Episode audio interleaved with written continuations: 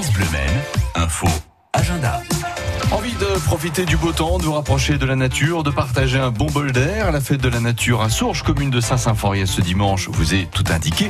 Cette fête aura pour cadre le château de Sourges. Parmi les activités, balade en calèche, en initiation au tir à l'arc, à la pêche à la carpe, démonstration de travail de chiens d'arrêt aussi, ainsi que de chevaux percherons toujours très impressionnants en spectacle, en soirée pardon, spectacle de la cavalerie des centaures. Un feu d'artifice clôturera justement cette grande journée d'animation.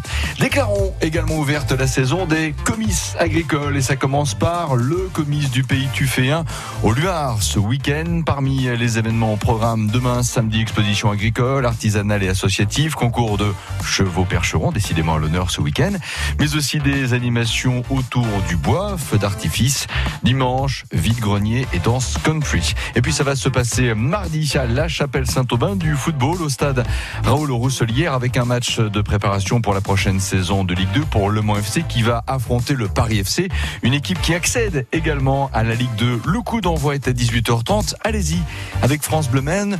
Vos invitations, c'est maintenant appelez 02 43 29 10 10. On peut avoir jusqu'à plusieurs gagnants pour ce match important quand même mardi à la Chapelle Saint-Aubin. Cadeau maintenant vos places 02 43 29 10 10.